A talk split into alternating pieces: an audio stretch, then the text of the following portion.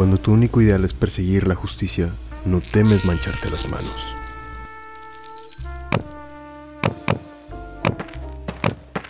Ey, encontré una promoción de ta... ¿Qué pedo, güey? ¿Qué estás haciendo?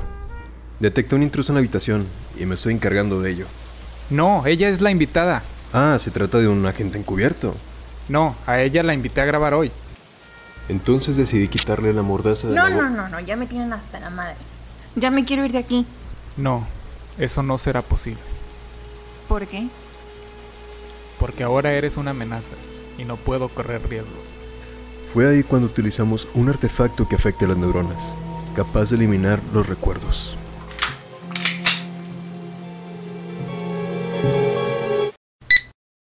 Um, nope. Solo me tomaron la temperatura. Listo, ya puedes pasar.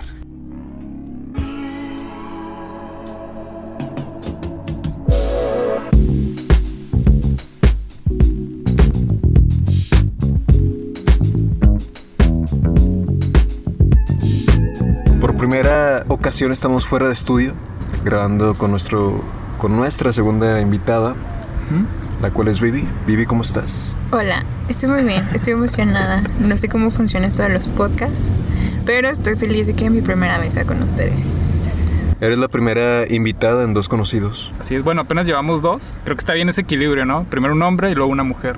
Yo me siento muy feliz de estar aquí en un una experiencia totalmente No, no puedes revelar en dónde No. estamos. Esa es una regla de dos conocidos. De hecho, Vivi, al final, cuando termine este episodio, ahora sí te vamos a tener que borrar la memoria. Pues entonces solo me queda disfrutar mientras pueda. Que disfrutar el presente. Exacto. Porque en el futuro ya no voy a saber qué pasó esto. Bueno, hasta que escuches este episodio. Que, ajá. Pero ustedes tendrán una opinión total y yo solo tendría lo que puedo escuchar. Wow, pero tiempo. De eso estamos discutiendo antes de grabar esto. Como el ser consciente de, de tu último día, de que cómo te cambia el chip. Así es. Y bueno, es una situación muy particular porque déjenos contarles que Vivi es recién egresada de la universidad y como podrán ya saber por toda esta situación actual que estamos viviendo de pues hay un virus en el mundo lo que originó una, una pandemia y, y por ende una cuarentena, pues se tuvieron que suspender las clases y realmente su último día fue sin saberlo, ¿no? Así es, efectivamente. eh, tuve mi último día de universidad, quizá uno de los días más importantes de mi vida, sin saber que iba a ser uno de los días más importantes de mi vida. ¿Y cómo fue? ¿Puedes recordar algún dato o detalles? Extrañamente fue como todos, o sea, como los días comunes de tu universidad. Llegas, tienes sueño, clases aburridas, realmente solo hablas con una o dos personas y fue de que, bueno, chavos, porque para esto no tuvimos clase toda la mañana, se suspendieron las clases a mediodía y fue de regresamos en dos semanas y ya nunca regresamos, seguimos aquí. Y en- después en pláticas con maestros, en clases en línea, nosotros no nos habíamos dado cuenta hasta que un maestro nos dijo, chavos, son conscientes de que ya tuvieron su último día de clases. Se sintió muy feo. Pero sobre el entendido, que supieran que ese era su último día, ¿qué hubieras cambiado tú en, en un día normal de, de universidad? Creo que en mi caso, hablando por mí, creo que me hubieran valido más las clases. O sea, hubiera sido como de platicar con todos, convivir con todos, quedarme como con un buen recuerdo de con todos. Entonces hubiera aprovechado más el estar con mis amigos, porque ahorita es, hasta la fecha no nos vemos tanto más que el día de la fotografía, pero que ves a uno o dos.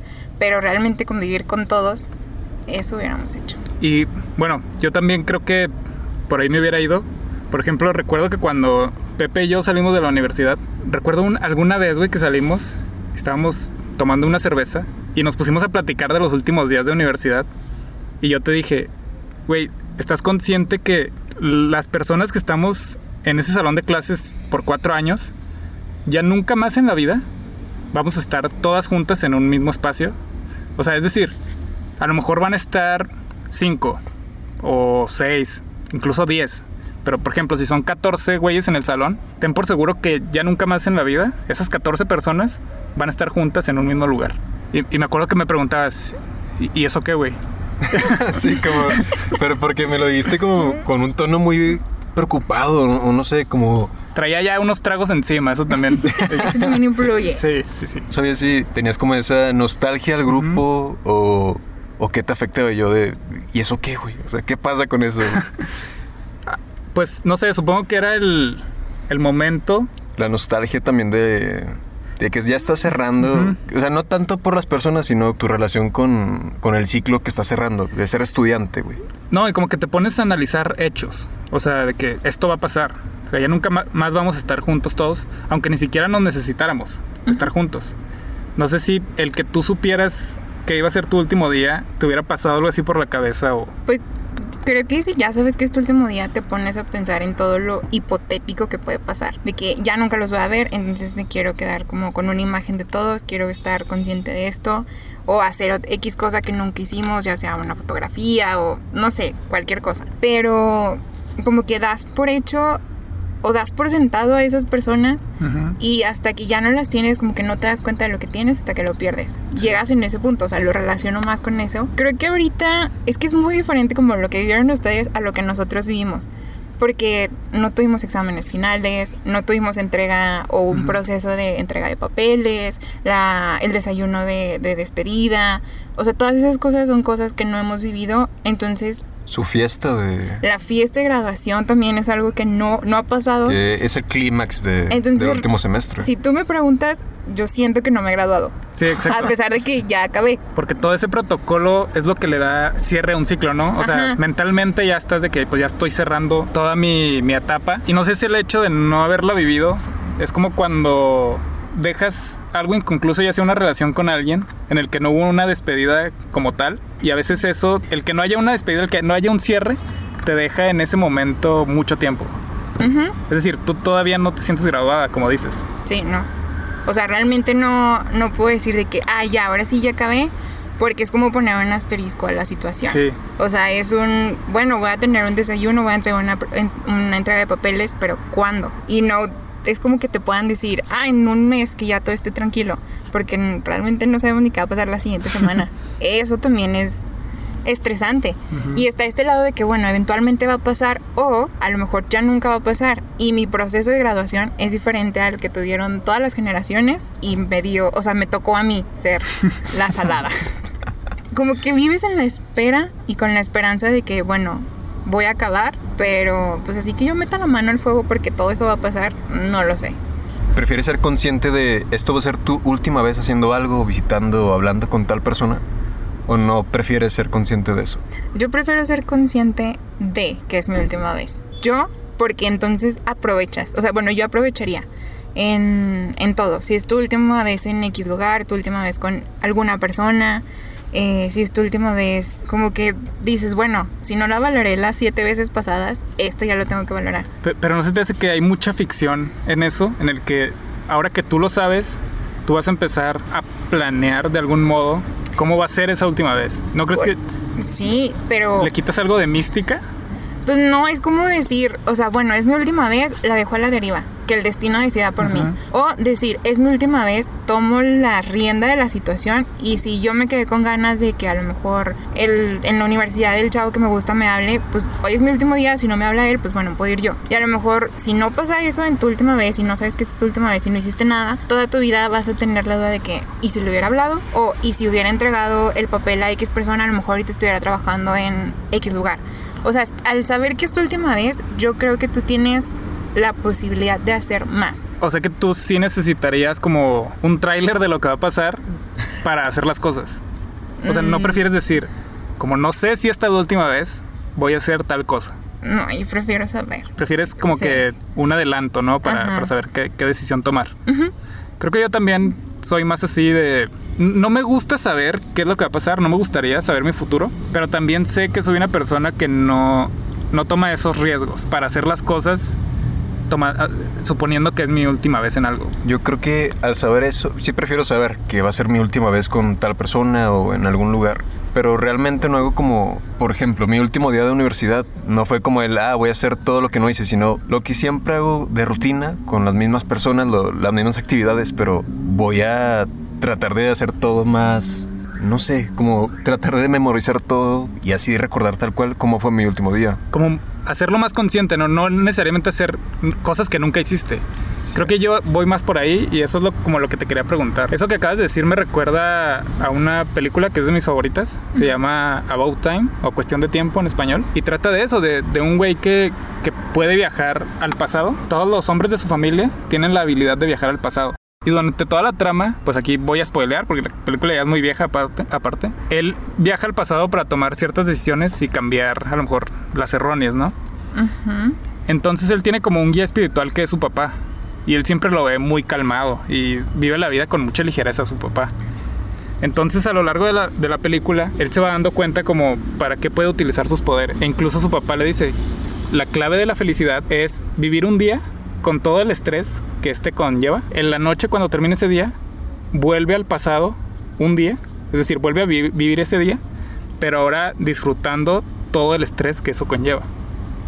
Entonces, ser como consciente del estrés. No sé si me explico. Sí, sí, sí. Que creo que eso va, va más a lo que dice Pepe. Que él, su último día, lo viviría como cualquier otro, pero siendo consciente de todo lo que está haciendo. Digo, es que es muy respetable el, el que las personas que creo que es lo normal de, ah, es mi último día en la universidad y van a hacer todo lo que nunca hicieron o hablar con las personas que no, que no tanto convivieron, pero cuando vuelves a este punto de la conversación de cómo fue tu último día y luego te dicen o te cuestionan, incluso tú mismo te puedes decir, ah, chinga, pero yo nunca era de hablar con todos o Ujú. por qué le hablé a esta persona el último día o por qué quise juntarme otra vez con todos a comer o desayunar cuando pues no lo hacíamos regularmente, güey.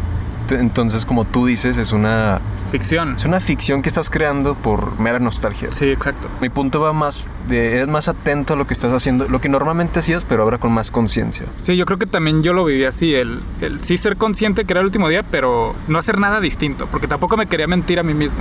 Pero una, o sea, un punto importante o la diferencia es que tú tuviste la decisión porque sabías que era tu último día. Claro. Sí, sí, sí. Cuando no tienes esa, o sea, ya no queda como que en ti. Entonces yo digo, a lo mejor, que también es como la pandemia, a lo mejor es temporada de vacaciones, pasas mucho tiempo en tu casa, pero el tú saber que no puedes salir o que no debes de salir, que ya no es una decisión tuya, eso le agrega un toque de, ah, me Sí. enfada, aunque realmente no salgas.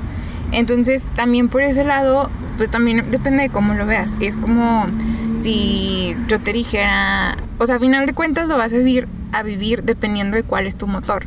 Porque si yo te dijera, o yo considero que a lo mejor un punto medio de lo que yo haría y lo que tú harías es convivo con la gente que, que, que usualmente convivía en los días normales y recuerdo y me hago consciente de todo lo que ya vivimos.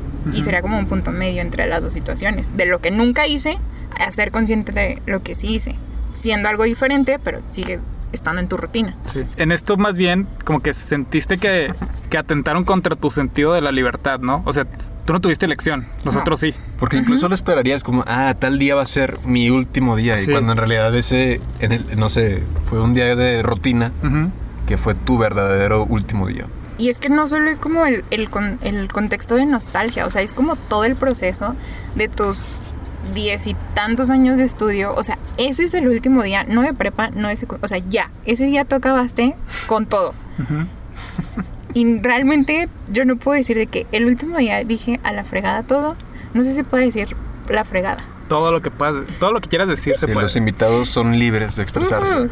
Entonces, o sea, ahí atentaron contra mi libertad. Y yo, no sé, siento que falta ese algo.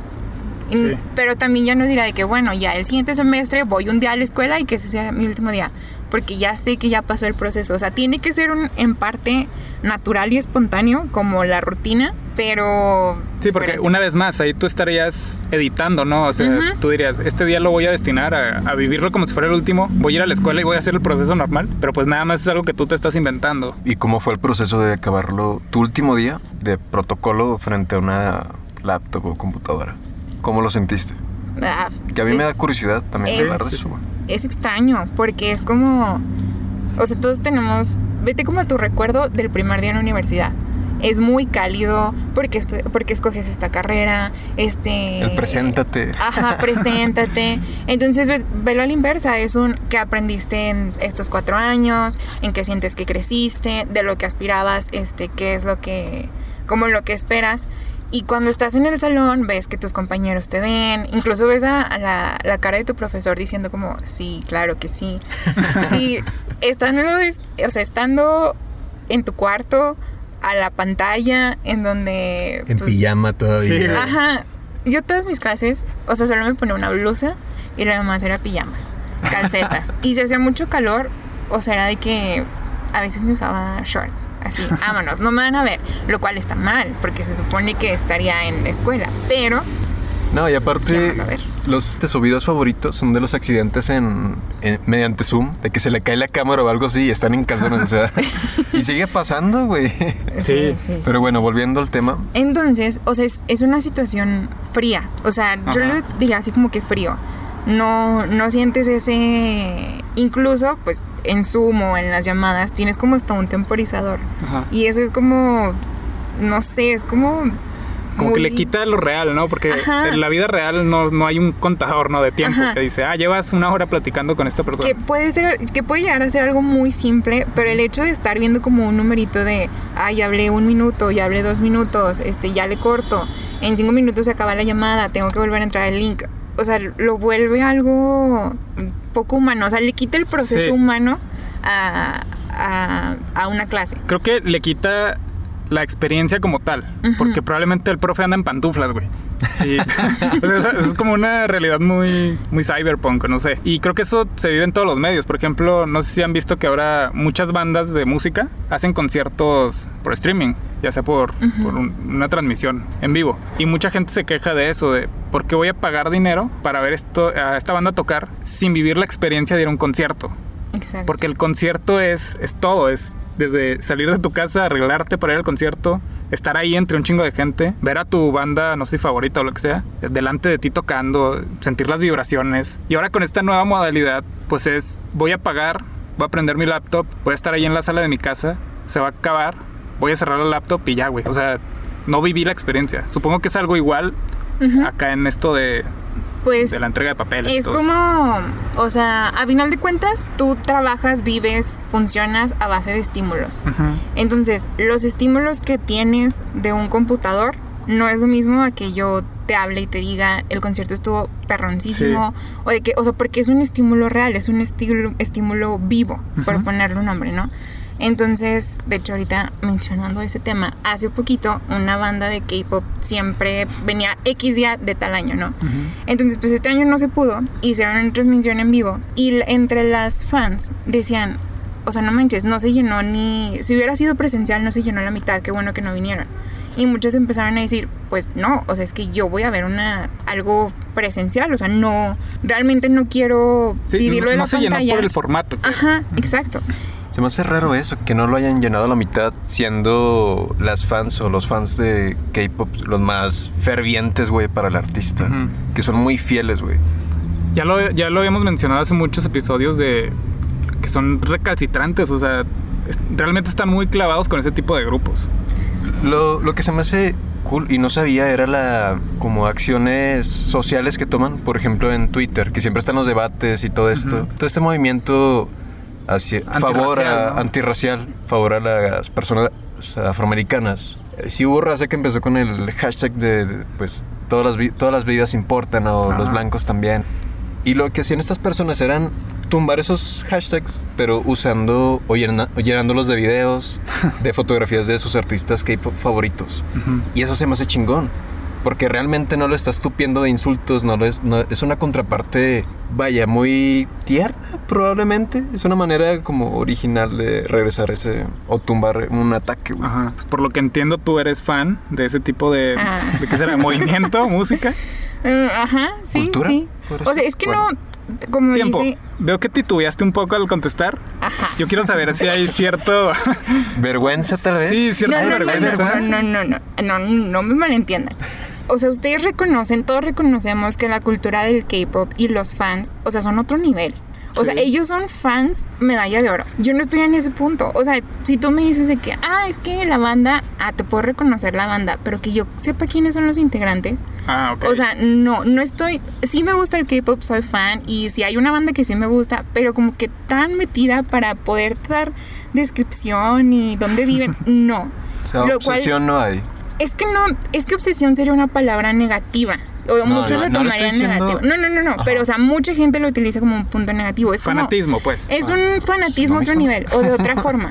Entonces, creo que yo no he estado Apego. como que tan Apego, tan apego. Yo no he estado tan metida no porque no quiera, porque no sé, o sea, no, no encuentro cuál es mi no sé, pero no es un repele. No, no me da oso. Yo, mm, K-pop es mi hit Ajá. en este momento. Pero creo que mi forma de vivirlo y de consumirlo es diferente al, al que sea, a la forma de consumir viral. Lo que tú tienes por definición de fan de K-pop es como también cuando estaba la onda de One Direction. O sea, Dios bendito. Yo ahí sí, ahí sí, yo sí me sabía todo, todavía me sé todo. Espero el regreso. Este, pero es como el nivel de fanatismo. Y tú decías de que, ah, no, pues es que a lo mejor son morritas de 12 a 16 años, traumadas.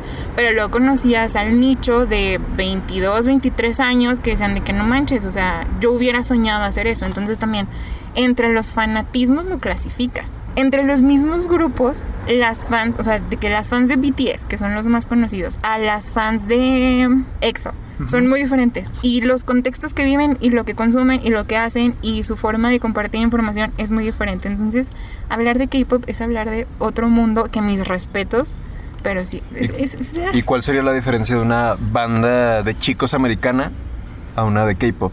Ah, mira. Las eso- notables. Eso sí es claramente una... Eso creo que sí te lo puedo responder, creo. Si alguien está escuchando y es fan del K-Pop y estoy mal, perdóneme. Pero el K-Pop es... O sea, la industria es totalmente diferente. Aquí lo que tú conoces como disquera, allá es una agencia. Entonces tú vas a audicionas a la agencia y la agencia decide si entras o no. Tengo, creo que la noción de que al año entran cinco aspirantes entre hombres y mujeres a la agencia. No es a todo público, no es que yo diga, ah, quiero ser cantante y le voy a meter y le voy a meter y yo lo voy a hacer por mi cuenta. No, ahí trabajas con una agencia porque si no va a estar imposible que, que, O, o que sea, seas famoso. son, son proyectos muy prefabricados. Sí, sonó muy industrial, güey. Sí, sonó como... No, es que, amigos, les tengo que dar una clase de K-pop. Pero mm, voy a tratar de resumírtelo. Ajá. Allá un artista tiene que ser un artista completo, porque la sociedad así lo demanda. Entonces, en una agencia estudias canto, baile, actuación, modelaje, eh, manejo de medios. eh, hay muchos, se da más en los hombres que le sabes a producción, a dirección, a, o sea, entonces allá hacen artistas muy completos y su público, o sea, el público coreano es característico de que tienen que ser perfectos. Y acá no, o sea, acá nosotros somos de quien, acá por la cuestión diferente que salió desde cero, Sí. que fue una banda independiente, que, o sea, eso es lo que conecta, o sea, acá conectas con muchos Sí. nichos y allá no. En esta parte del mundo creo que se valora mucho el, el que fue muy orgánico el proyecto, ¿no? Que eran cuatro güeyes que se juntaron en un garage y empezó a salir. O que sin disquera lo lograron. Creo que acá valoramos más eso, ¿no? Ujú, Porque es- nos hace sentir más identificados, tal vez. Ajá, te proyectas y Sí. dices, yo sí puedo. Y el público de allá es, no manches, me voy a preparar un chorro para en la poder pasar y, y estar dentro de una agencia. Y no es como que, ah, es que todos los chavos tienen que ser así, todos en cuestión de personalidad. Te vas un poco a, a- tienes tu personalidad, pero eres muy bueno y sabes todo lo que necesita la industria. Con tu forma de ser, con tu carisma, que si eres el fuckboy, que si eres el chistoso del grupo, que si eres la bonita del grupo, que si eres el líder. Eh, o sea, es una industria totalmente diferente aquí. Pero ahorita que mencionas que cada año, o ca- no sé cuánto dijiste, Sí, audicionan de que cinco chavos. Ujú. Entonces, las plantillas o, o los grupos van renovándose de, de integrantes o cómo, cómo es? Mm, Es crear una banda nueva. Es que eso también es diferente. Porque tú ya pasaste tu audición, entonces ahora empieza tu, tu etapa de entrenamiento. Entonces es como una escuela. Tú vas, allá vas a la escuela en la mañana y en la tarde vas a tu periodo de entrenamiento para ser famoso. Y están de que, ah, pues los que entraron este año y los directivos de la empresa son los que dicen, mira, ¿sabes qué? Yo le veo potencial a ella, ella, ella. Y hacen su grupo y debutan. Aunque no hayan entrado el mismo año, aunque, o sea, es muy complejo, la neta. Yo no te puedo decir a ciencia cierta qué pex, pero sí es un concepto totalmente diferente. Hace poquito debutó un grupo de K-pop y lo estoy haciendo comillas con mis dedos porque yo no lo considero K-pop de Londres, me parece, que se llama Tachi, una cosa así. Entonces tuvo muchísimo hate porque el periodo de entrenamiento de las morras fue casi nulo, o sea, ni siquiera cumplen un año. Se supone que el K-pop es coreano. Y ra- Y- pero realmente es necesario, como que sea coreano, que sea una temporada de entrenamiento Ex- largo. exact- no, exacto. Yo iba a preguntar que si es londinense la- el grupo. Ajá. ¿Tienen este factor oriental? O sea, ¿las integrantes son coreanas? No, mm, creo que nada más es una. Pero lo que ellos hacen es de que, o sea, agarraron inspiración el K-pop, pero ya se denominan K-pop cuando no es K-pop. Cuando yo te podría decir, bueno, para mí que sea K-pop es que hable, que las letras en su mayoría estén en coreano, porque pues es K-pop. Ajá. Y que los artistas, neta, hayan tenido un periodo de entrenamiento. Si tú ves las coreografías de K-pop, o sea, todos van parejitos. Todos van así de, uff, santo Dios. y ellos no, o sea, realmente no les ves ese... Es como si yo juntara a mis amigas, oigan, vamos a lanzar nuestro grupo de K-pop. Pues no es K-pop porque no tienes esa preparación. Es como si alguien en Asia diga, ah, es que yo soy reggaetonero y estoy haciendo música latina. Ok, para allá iba, para allá iba a llevar yo la conversación. Por ejemplo, como dices, todos estos requisitos que tú pedirías para que se considere K-pop. Pero ¿no crees que ese es el proceso natural de cualquier género? Es decir, nace en una región o en un país y luego se va tropicalizando porque lo van... eh, o sea, lo van... Pues adaptando a cada región, ¿no? Para que vaya a entrar. Sí, se lo van adjudicando otros países, pero metiéndole una variante. Es decir, el, el reggaetón probablemente nació en... No Puerto sé. Rico. ¿En Puerto Rico? Creo que Tal sí. vez. En Y ahora los, Jamaica, los colombianos... creo. En Jamaica, por ahí. Y ahora los colombianos son los que más hacen reggaetón. Y así nos Ajá. podemos ir con muchos géneros que tienen un origen en cierto lugar, pero ahora en otras partes también se hace y es lo que está masificado. No sé si el K-pop, a lo mejor, no sé si es nuevo, no sé qué tan nuevo sea, pero a lo mejor ese es el siguiente paso, ¿no? En su Lo que, evolución. yo no, lo que yo no entiendo es que todavía no, no se muta con la demás música, güey. Bueno, apenas está empezando. Tú me enviaste una canción de Steve Aoki que me gustó. Ah, está muy buena. Monsta X, algo- algo así. Pero se está viendo como esa mutación de artistas ya, pues, vaya, americanos o de esta región. Y, y es lo que había pensado, como, ¿qué tanto tiempo le toma a una... Un género, ¿no? A un Evolucionar. género, ajá, evolucionar y ser totalmente global, güey, como le pasó al reggaetón. Sí. Es que yo ahí discrepo un poco. O sea, entiendo. si no entiendo su punto, me pueden corregir. Sí. Dale. Pero es como si tú dijeras. O sea, es lo que pasa como con todas las artesanías mexicanas que las empiezan a copiar las grandes marcas. Y es como, mm, no, o sea, eso es algo tradicional de México. No lo puedes, o sea, no lo puedes vender en masa y hacerlo así porque le estás quitando su tras- tradicionalidad. Eh. En la música, o, o dale, dale. E- Es lo que ahorita llaman mucho apropiación cultural. Entonces, ándale, eso. Es mm, hace poquito, eh, investigando entre la música, no específicamente por K-pop, sino me gusta la música. Ajá. ¿Cómo te diré? O sea, entre la globalización de los contenidos, marcas qué es lo que viene de cada lugar. Y yo claro que puedo decir, ah, es que esta canción me inspiré en el K-pop. Me inspiré. No puedo decir que es K-pop porque yo no entiendo lo que es el contexto total. Es como si alguien en Londres, si gente de Londres o no sé, gente en India diga, ah, es que voy a hacer un grupo de mariachi, pero no están tocando canciones de mariachi o no están utilizando una vestimenta correcta. Yo que soy muy fan del mariachi, diría, no es mariachi. Te puedes inspirar, pero mm, no, no lo es. Claro que puedes preparar a gente de México y la llevas a Corea o traes una agencia acá y la preparas como K-pop y puedes decir, ah, bueno, es que esto está inspirado en el K-pop, pero no es K-pop. eh, eh, Si no sé si estoy llegando o sea, al punto. Le tendrías que poner K-pop mexa o K-pop mexicano. Ándale, ¿No? o sea, sería algo diferente porque no es como que tal cual, ¿no? Y mucho habla también de el tipo de música que escuchamos aquí.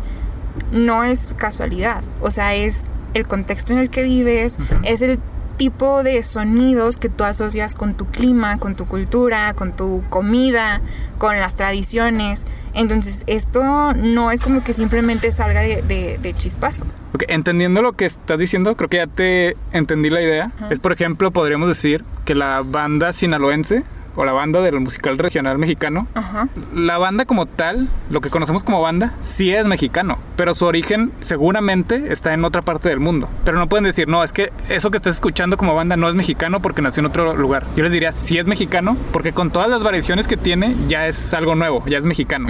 Lo mismo pasa, no sé si vieron hace poco, otra vez con una película, la de Ya no estoy aquí, una que salió en Netflix, de una subcultura en Monterrey. Los, cholo- los cholombianos. Los cholombias, sí. Cholombianos.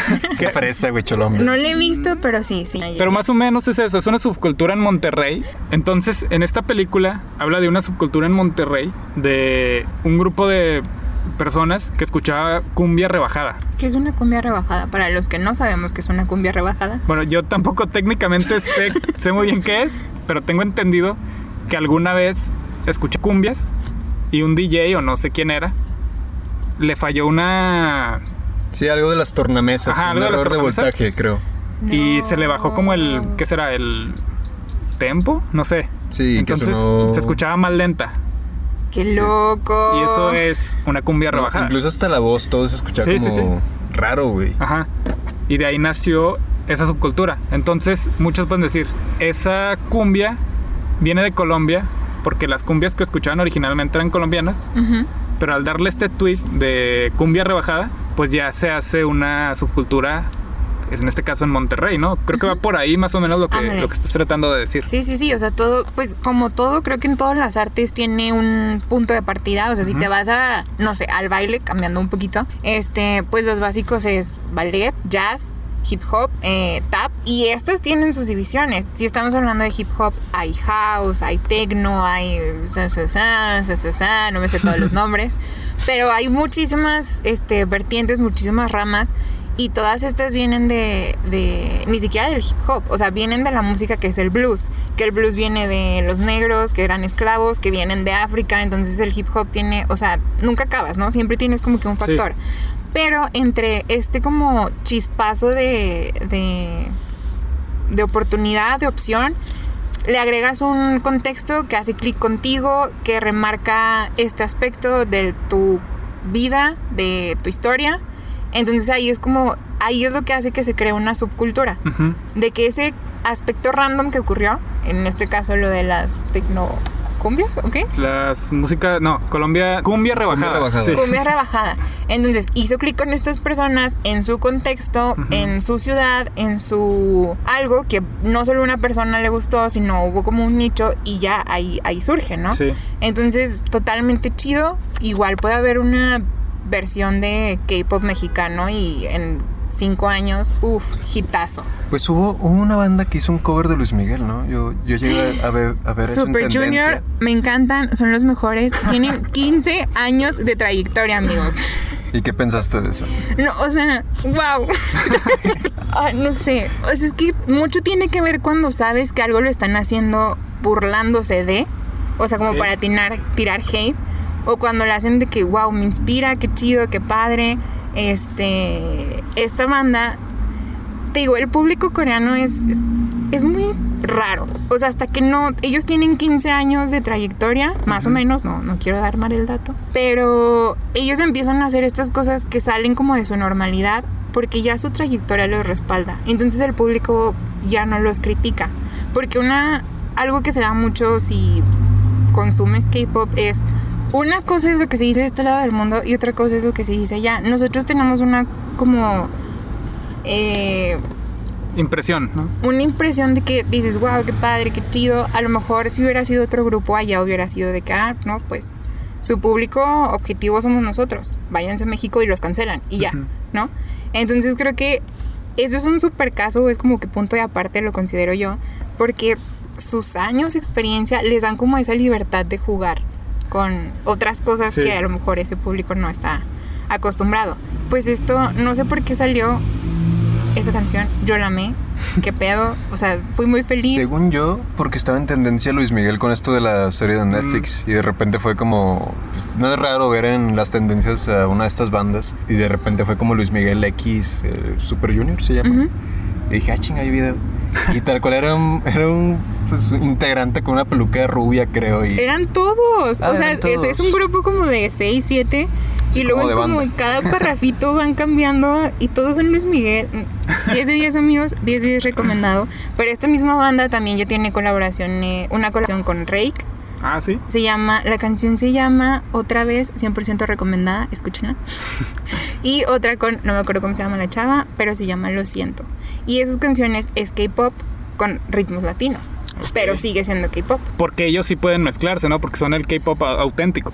Pues todos pudieran. Sí, pero... si alguien lo hiciera aquí en México, desde cero el K-pop, pues como dijimos, sería K-pop mexicano.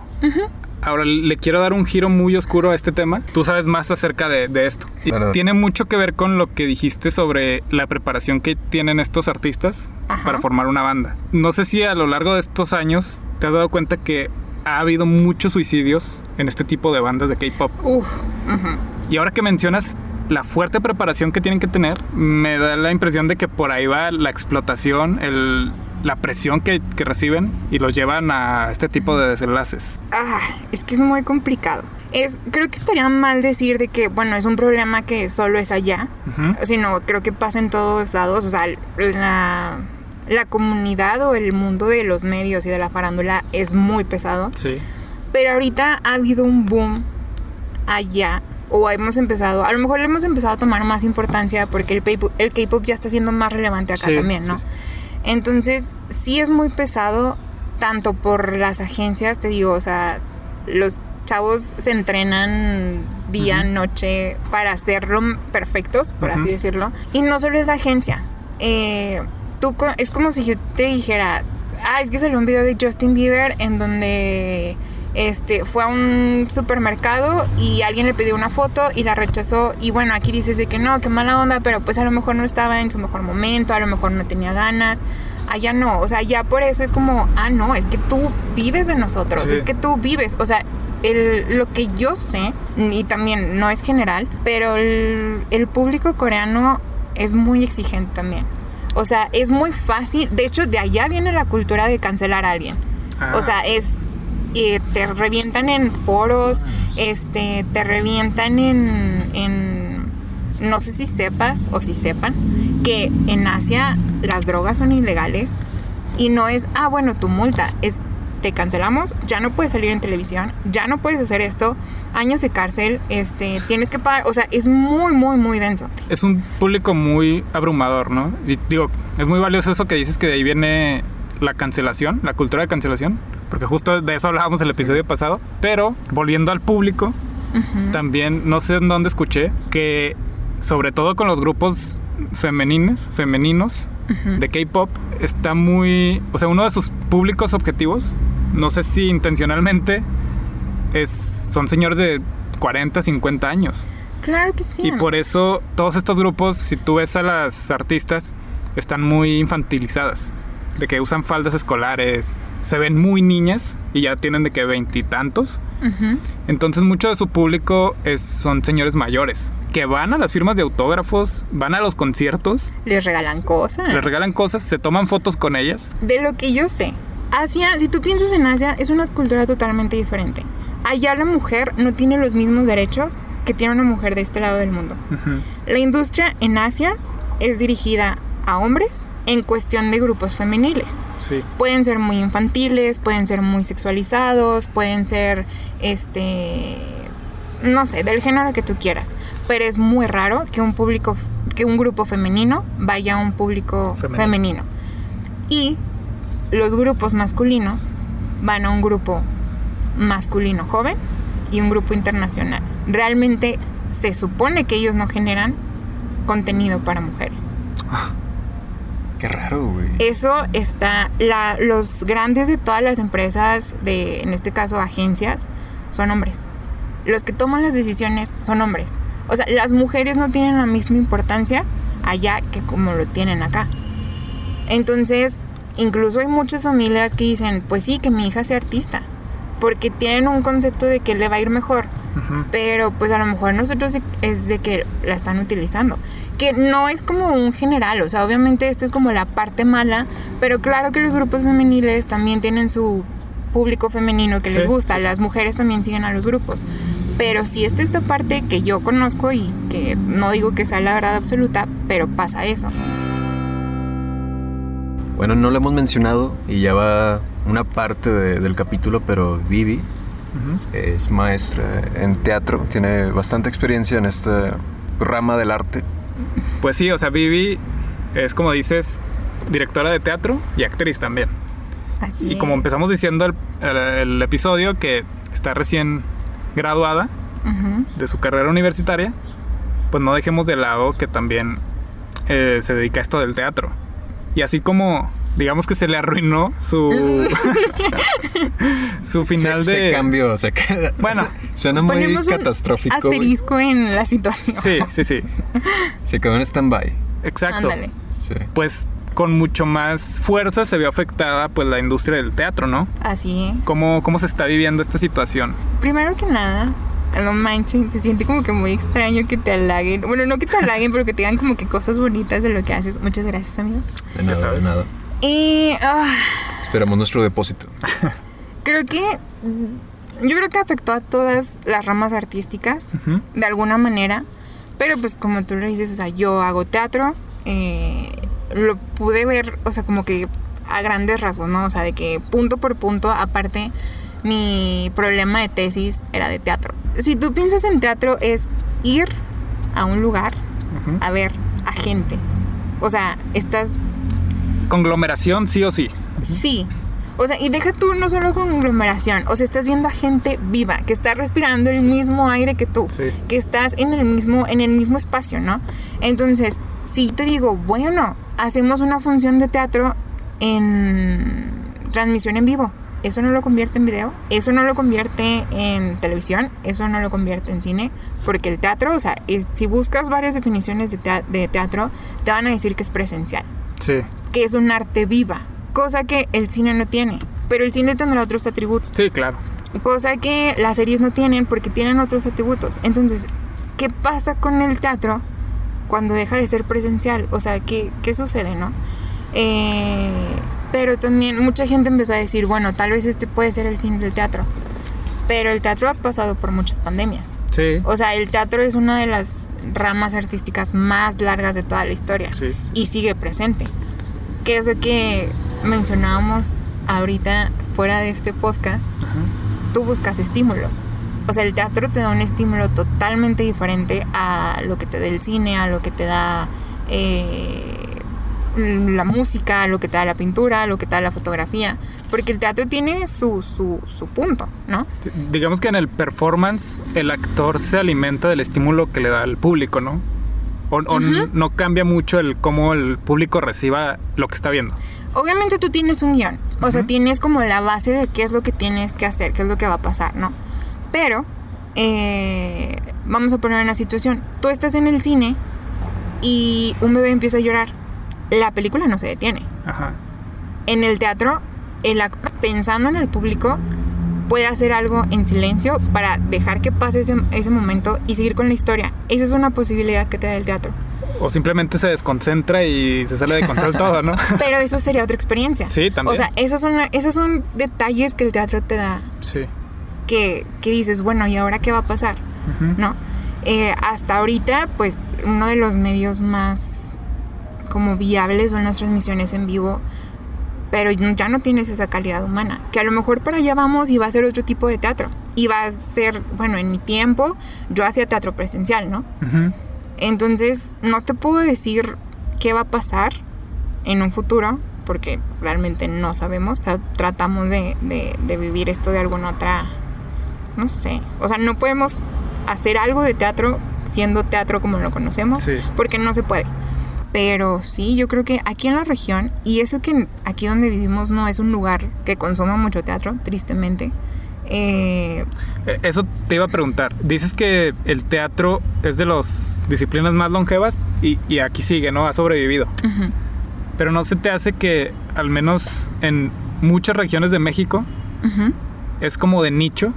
Realmente no creo que el teatro esté en, el- En su apogeo. en su apogeo ni en la mente de la mayoría de la población. Creo que es muy de nicho, ¿no crees? Pues es que a lo mejor yo no te podría decir que es de nicho porque mi nicho consume teatro. Sí, porque estás Entonces, adentro, para ¿no? mí es, pero es, o sea, es cierto, a lo mejor tú que o otra persona que no esté escuchando que diga, realmente yo no voy al teatro, Ajá. pues diga, sí es cierto, a lo mejor ya se va a morir. Entonces, es que lo que tiene el teatro es que al ser tan, tan, tan, tan, tan antiguo, tiene muchas ramas, tiene muchos tipos, tiene desde el sentido comercial, que una función que viene tal actor que te va a hacer reír, que sabes que te va a hacer reír y vas a pagar para ir a ver, pues probablemente sea una función llena.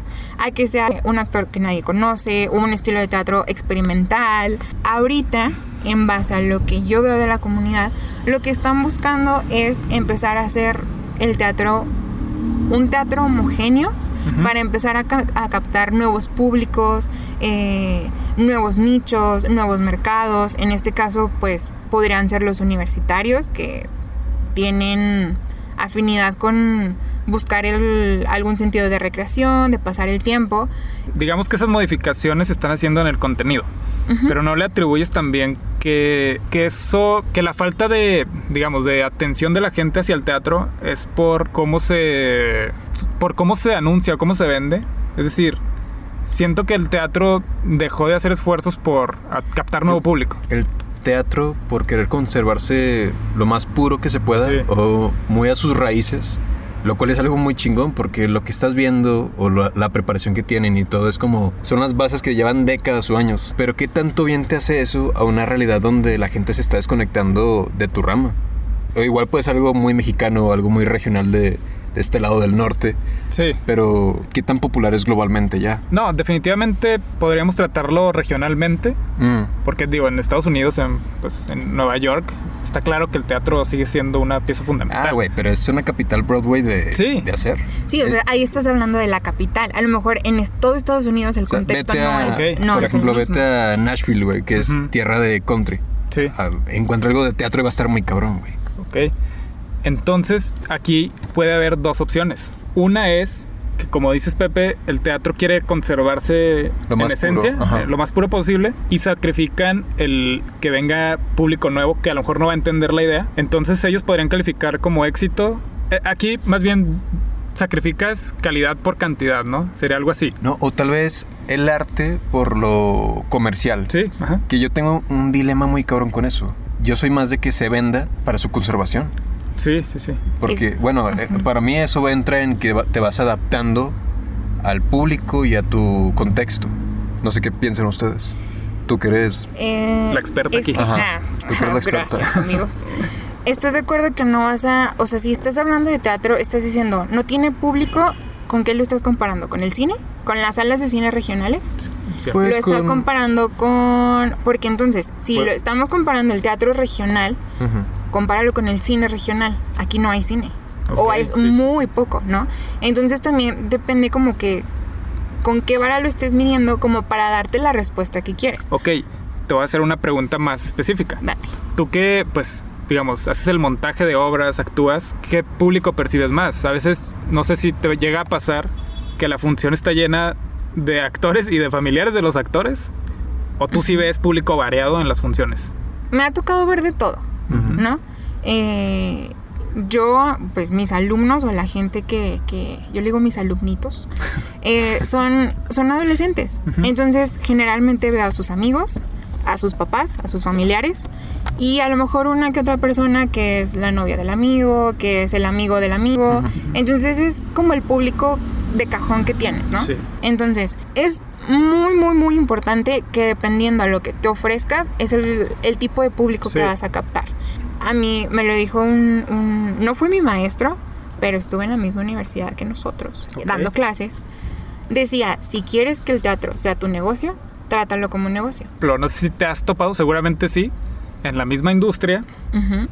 Algo con lo que yo siempre choco con todas las artes, digamos, que se puedan eh, comercializar, que es mucha gente que se sumerge tanto en esas disciplinas piensa que su trabajo o esas artes se tienen que hacer para el consumo de los artistas o de los expertos.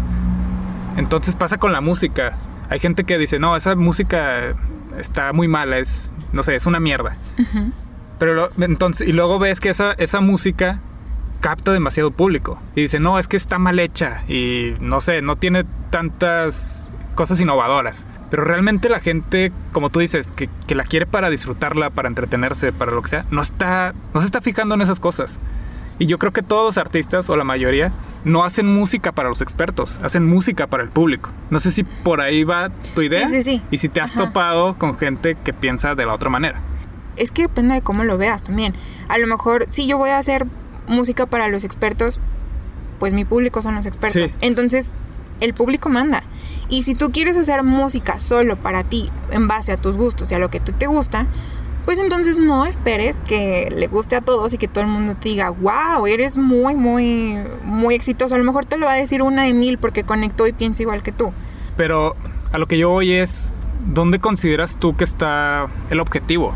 En que tu arte o lo que tú hagas le llegue a, a- a mucho público o el ser valorado por los supuestos expertos de la industria. Siento que si te vas por la segunda, en mi opinión.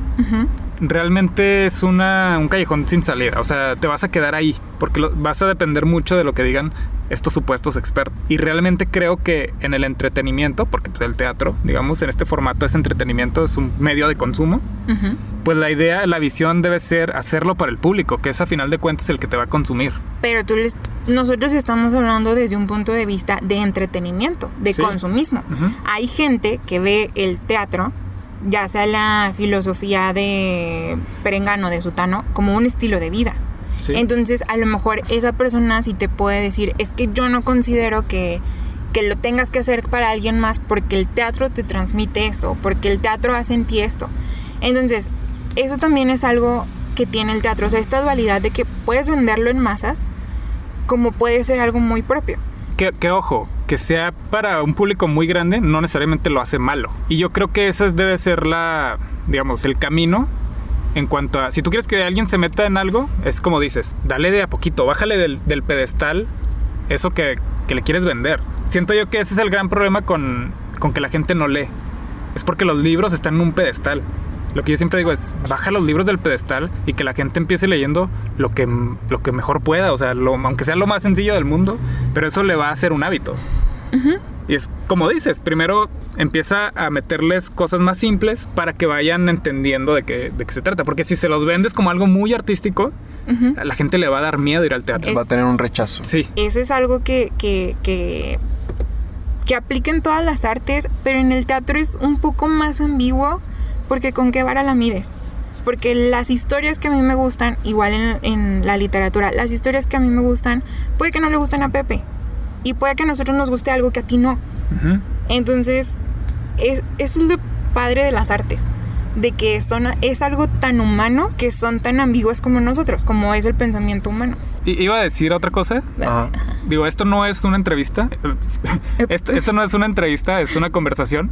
Pero pues yo admiro mucho que Vivi dirige eh, y tiene, no sé, está en sus escasos 20 años. Y desde que yo la conocí, con menos de 20 años, ya empezaba a dirigir. De hecho, pues me ha tocado trabajar contigo eh, tras bambalinas, en, moviéndole al audio y todo. Ajá. Y realmente me impresionó la manera en que diriges a un grupo de personas y de cómo llevas a cabo el montaje de la obra y que sale muy bien. Entonces, sé que primero fuiste actriz o eres. Ajá. Pues quisiera saber cómo empezaste en este, digamos, en esta profesión. Mi gusto por las artes no empieza en el teatro, empieza en el baile. Y yo vengo de familia que es como, pues no es artística, o sea, mis papás son contadores, eh, vienen de negocios, o sea, mis- son de números. Entonces yo a mis escasos 5 o 6 años le digo que quiero entrar a una academia con mi vaga idea de lo que es una academia. Y mis papás de, ah, bueno, sí, está bien. Obviamente nunca he estado en una academia de baile. Ujú. Pero yo tenía como que esa espinita. Entonces yo por mi cuenta empecé a bailar, empecé a esto, empecé al otro. Y un día súper random, recuerdo que tenía 11 años. Estaba cambiando, haciendo zapping en la tele. ¿Se acuerdan de Zapping Zone? ¿Saben qué es zapping? Entonces estaba haciendo zapping en la tele. Y aparece Rocky Horror Picture Show.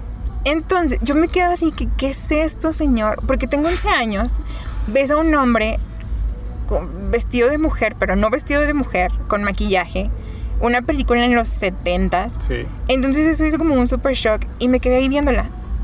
Y se acabó la película y dije, yo quiero hacer eso. ¿Qué es? No sé, pero yo quiero hacer eso. O sea, esa película provocó tanto en mí Ajá. que dije, wow. Entonces empecé a crecer, aparece el internet y siempre está esa película, ¿no?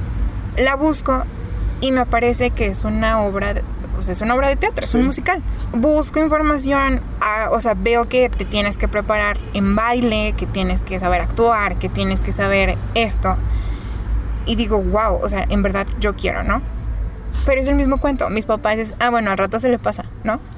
Entonces, Pero nunca te lo prohibieron, ni nada. no, o sea, nunca fue de no lo hagas, a lo mejor, no sé, yo lo pienso ahorita, a lo mejor en ese momento no había el dinero, a lo mejor ellos no conocían de academias o co- como para llevarme.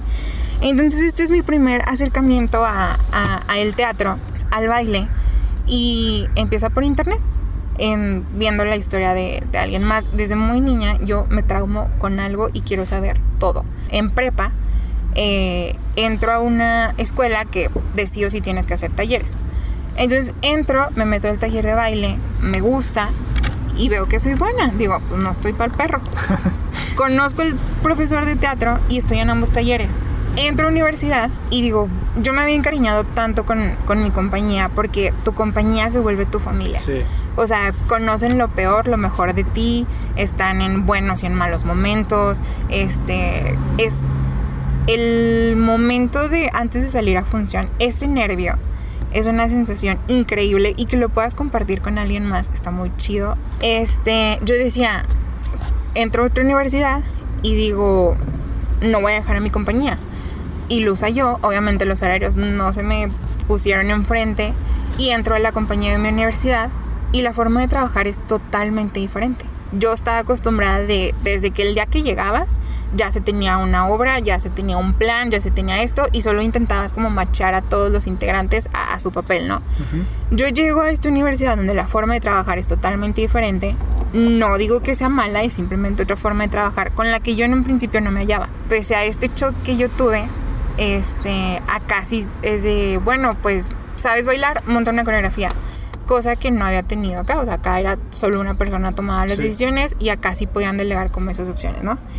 Por hacer es el destino, el, el maestro en ese entonces sale y la gente que habíamos estado en, en- en- ahora en este grupo, en esta compañía, es no queremos que se acabe. Entonces hablamos con el encargado de cultura y dice, bueno, se queda el taller si tú te quedas a cargo, ¿no?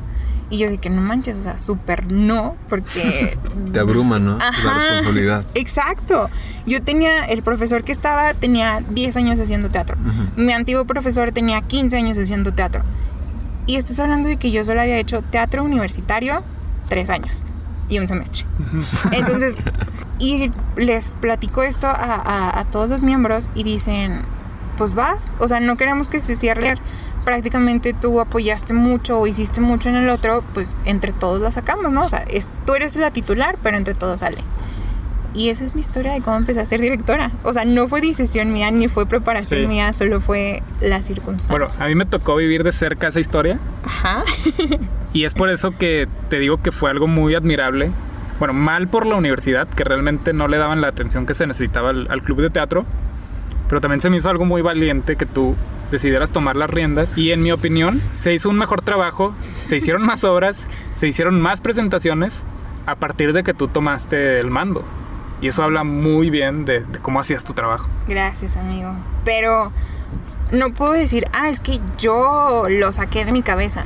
O sea, mi forma de trabajar de otras compañías me dieron como este nuevo Sí, sí. panorama, ¿no? Te, te dieron un abanico, ¿no? De trabajo. Ajá, de que bueno, se puede hacer más, yo quiero hacer más, puedo, pues buscas la forma y ahí me tienes buscando festivales donde los pudiera meter. Creo que lo más difícil para mí fue como ponerme al frente de un grupo de personas en donde la mayoría eran más grandes que yo y no conocía y es es que yo soy tu autoridad, ¿no? O sea, hazme caso.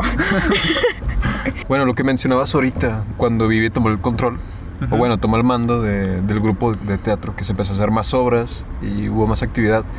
Creo que eso te habla de la pasión que una persona puede traer tras tomar algo que en realidad ama Ajá, y a lo que le gusta dedicarse y también a la creatividad que ésta puede desembocar claro. al estar ahí. ¿Cuál es tu proceso de trabajo? En teatro yo busco que no sea solo mi proceso, que sea el proceso de todos.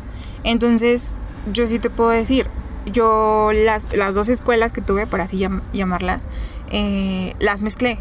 Y fue de los primeros días no tengo un plan porque quiero hacer un plan con todos para que todos se sientan involucrados, ¿no? Ujú. Entonces, desde qué temas les gusta, qué les gustaría hacer, si les gusta algo de comedia, si quieren hacer algo más dramático, si quieren hacer algo súper comercial, ¿no? Y yo con toda esa información decir, bueno, tengo tantas personas, se adecua a esta obra. Tengo, este, como hacer todos los preparativos, se los expones, todos están de acuerdo, bueno, va. Entonces, ahora sí es donde viene la chamba de director y decir, ¿qué voy a hacer?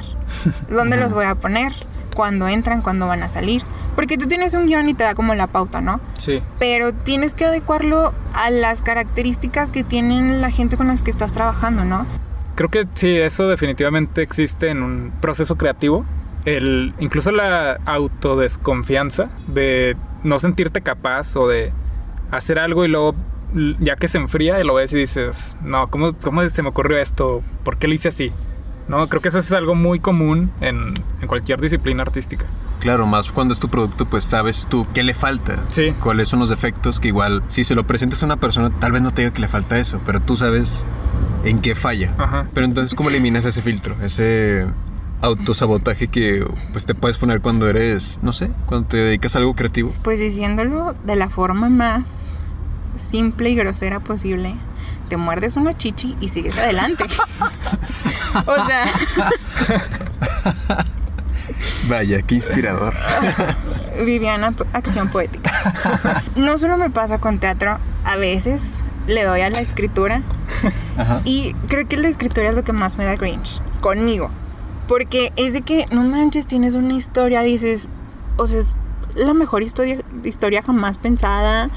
Y luego ya que tienes como que toda la idea, o dices, ¿qué es esto? O sea, me la bañé, ¿en qué estaba pensando? Está bien menso, está bien soso. Mira, por ejemplo, yo, con la mucha o poca experiencia que tengo también con la escritura. A mí me pasa mucho el que también se me ocurren historias mu- muy interesantes. Es- yo escribo siempre como que me fluya la mente y todo lo vacío en una hoja o en el Word. Hago, no sé, dos, dos páginas de puras ideas, de, de como en crudo. La idea que tengo, en crudo. Luego la dejo y regreso a editar. Y realmente el proceso de la escritura así es. Es descarga toda la idea que tienes y lo que sigue es simplemente editar esa idea hasta que quede en el punto que quieres. Esto le pasa, te puedo asegurar, a todos los escritores del mundo, el que me digas, le sucede. La diferencia es, y tal vez es la percepción que tenemos de ellos, que les sale bien a la primera. Cuando si tú te das cuenta, un escritor, no sé, que está ya en, el top, que trabaja con alguna editorial, realmente para que quede el libro en su versión final, tiene que pasar muchas veces por las manos del editor. Es decir, el primer borrador que manda el escritor, el editor es quien le dice, ¿sabes qué, güey? Aquí eh, desarrollaste mucho esto y no es necesario, aquí métele más, explica más, acá no quedó muy claro quién es este güey. Entonces, no, el, el escritor no es un güey iluminado que se le ocurrió la historia, la mejor historia del mundo y la empezó a escribir. No, o sea, hay todo un proceso de, de ensayo y error, de editar. Y es así, o sea, realmente el proceso de escribir es así. No es. No hay iluminación en ese proceso. Es hacerlo, editarlo, volverlo a hacer. Pues incluso con la creatividad misma, es, es que uno siempre espera como ese momento de, no, tiene que ser de noche, tiene que estar lloviendo, tiene que estar mi café bien preparado para poder trabajar. Sí. Y creo que una vez tú lo dijiste, que la creatividad te encuentre trabajando. Sí, es una frase de Bill Gates, no sé si la dijo él realmente, que, que dijo, O también se la robó.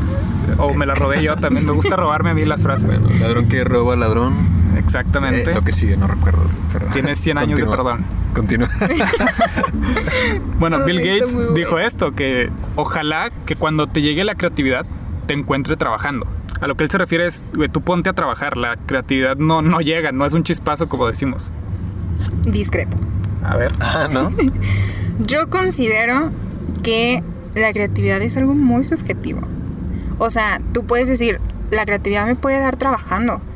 Como yo puedo decir, la creatividad me puede dar en mi baño haciendo nada. O, o sea, la creatividad es algo subjetivo. Yo lo considero así. Yo lo considero que eso que tú dices que puedes estar en el baño y te llega un- una gran idea. Yo pienso que ese es el, tráfico de ideas, así llega. Estás bañando. Es más, a mí se me ocurren muchas ideas cuando estoy acostado ya para dormirme. Y luego las anoto rápido en una hoja. Pero yo creo que eso no es creatividad. Eso es ideas, nada más. Te llegan ideas. Creatividad es ponerte a hacer lo, lo que vas a trabajar. Pero ¿no crees que esas mismas ideas tú acostumbras a tu cerebro, a tu mente a generarlas con una disciplina? Es decir, no te llegan a cuentagot. Si tú te pones una rutina de trabajo, te van a estar llegando cada vez con más fluidez. Es, por ejemplo, también hay una frase que utilizan muchos artistas en la que dicen, pues sí, me llegaron muchas ideas mientras manejaba, mientras comía, y yo las empecé a guardar. Y ya cuando me puse a trabajarlas, me tardé 30 minutos. Pero lo que dicen es, yo no soy alguien que sabe hacer las cosas en 30 minutos. Más bien, me tardé 10 años en que esto saliera en 30 minutos. Claro, si lo piensas como un músculo, Sí, vas desarrollando esa fuerza o esa vitalidad para poder trabajarlo y que salga en menor tiempo posible. sí. No tengo nada que comentar al respecto. O sea, estoy de acuerdo, pero creo que el proceso creativo no es algo que puedas encasillar en aquí. ¿Me explico? O sea, a lo mejor a poner. Yo voy a poner ejemplos desde lo que yo conozco. Niña de 21 años, fan de One Direction y K-pop. Sí. ¿Ok? Y directora de. Y directora teatro. de teatro. Estén pendientes de las carteleras de su ciudad. El próximo año. Ay. Esperemos que el próximo año. Es como el caso de cuando estaba One Direction. Surge esta historia After, que ahorita ya llegó hasta los cines. Ah, ¿Ok? sí. No, pues no sabía. Es una película, a lo mejor los que están escuchando nunca la han escuchado. No sé. Pero, o sea, esta historia sale de un fanfic de Wattpad, una aplicación donde tú subes tus historias, ¿no?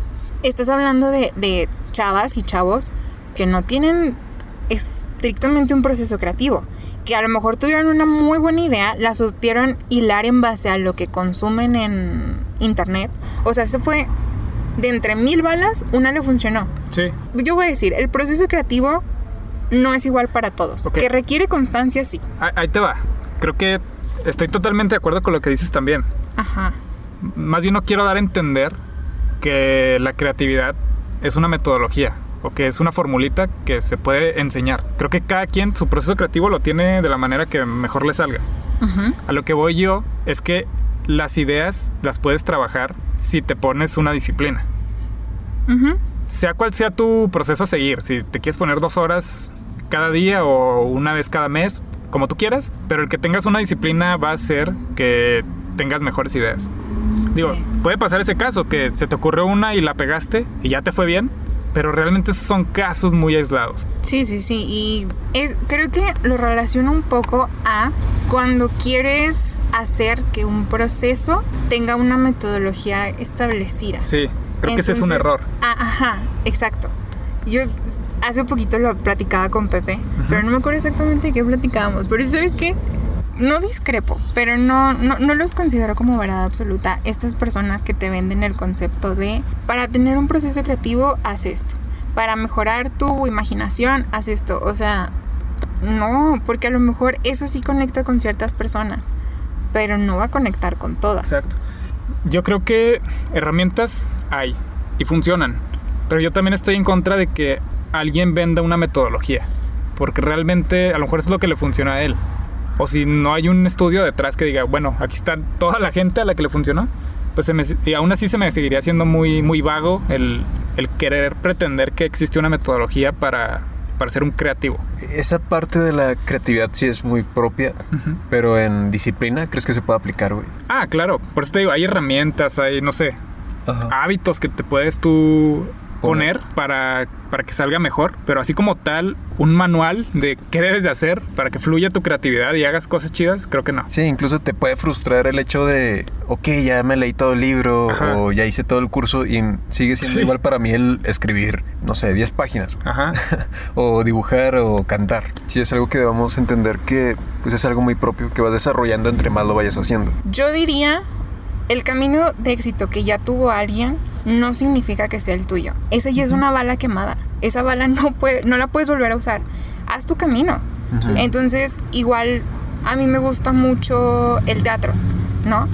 Pues no quiere decir que tengo que ir a una escuela de teatro para que yo llegue a, a- a Broadway, ¿no? A lo mejor mi camino es otro y voy a empezar a escarbar por otro lado, conectando a lo mejor con otras cosas que me gustan o con otro contexto. Entonces, creo que esa sería una recomendación para quien tenga que escuchar esto. Un camino de éxito es una bala ya quemada, o sea, ya se utilizó, ya no va a volver a funcionar. Busca la tuya, busca tu camino y, y pues sigue intentando. Nunca vas a saber cuándo va a ser el tiro, el tiro de gracia.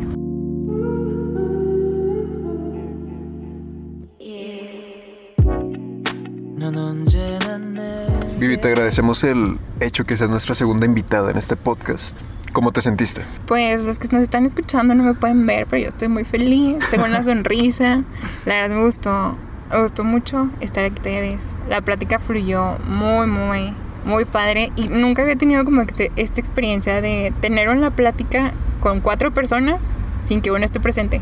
Ah, ¿sabes? ya, ya, Eh, ya es- entendí. ese es un punto importante de los podcasts, ¿eh? Claro. Entonces, no, muchas gracias. Qué bueno que se interesaron en lo que yo sé, lo que yo les puedo compartir, mis puntos de vista. Claro, creemos firmemente que todos tienen algo que decir. Claro. Así que, sí, pensamos eso de ti. Y pues yo creo que vas a llegar muy lejos. Eh, esperemos tenerte otra vez aquí Claro que en sí, otro amigos. episodio.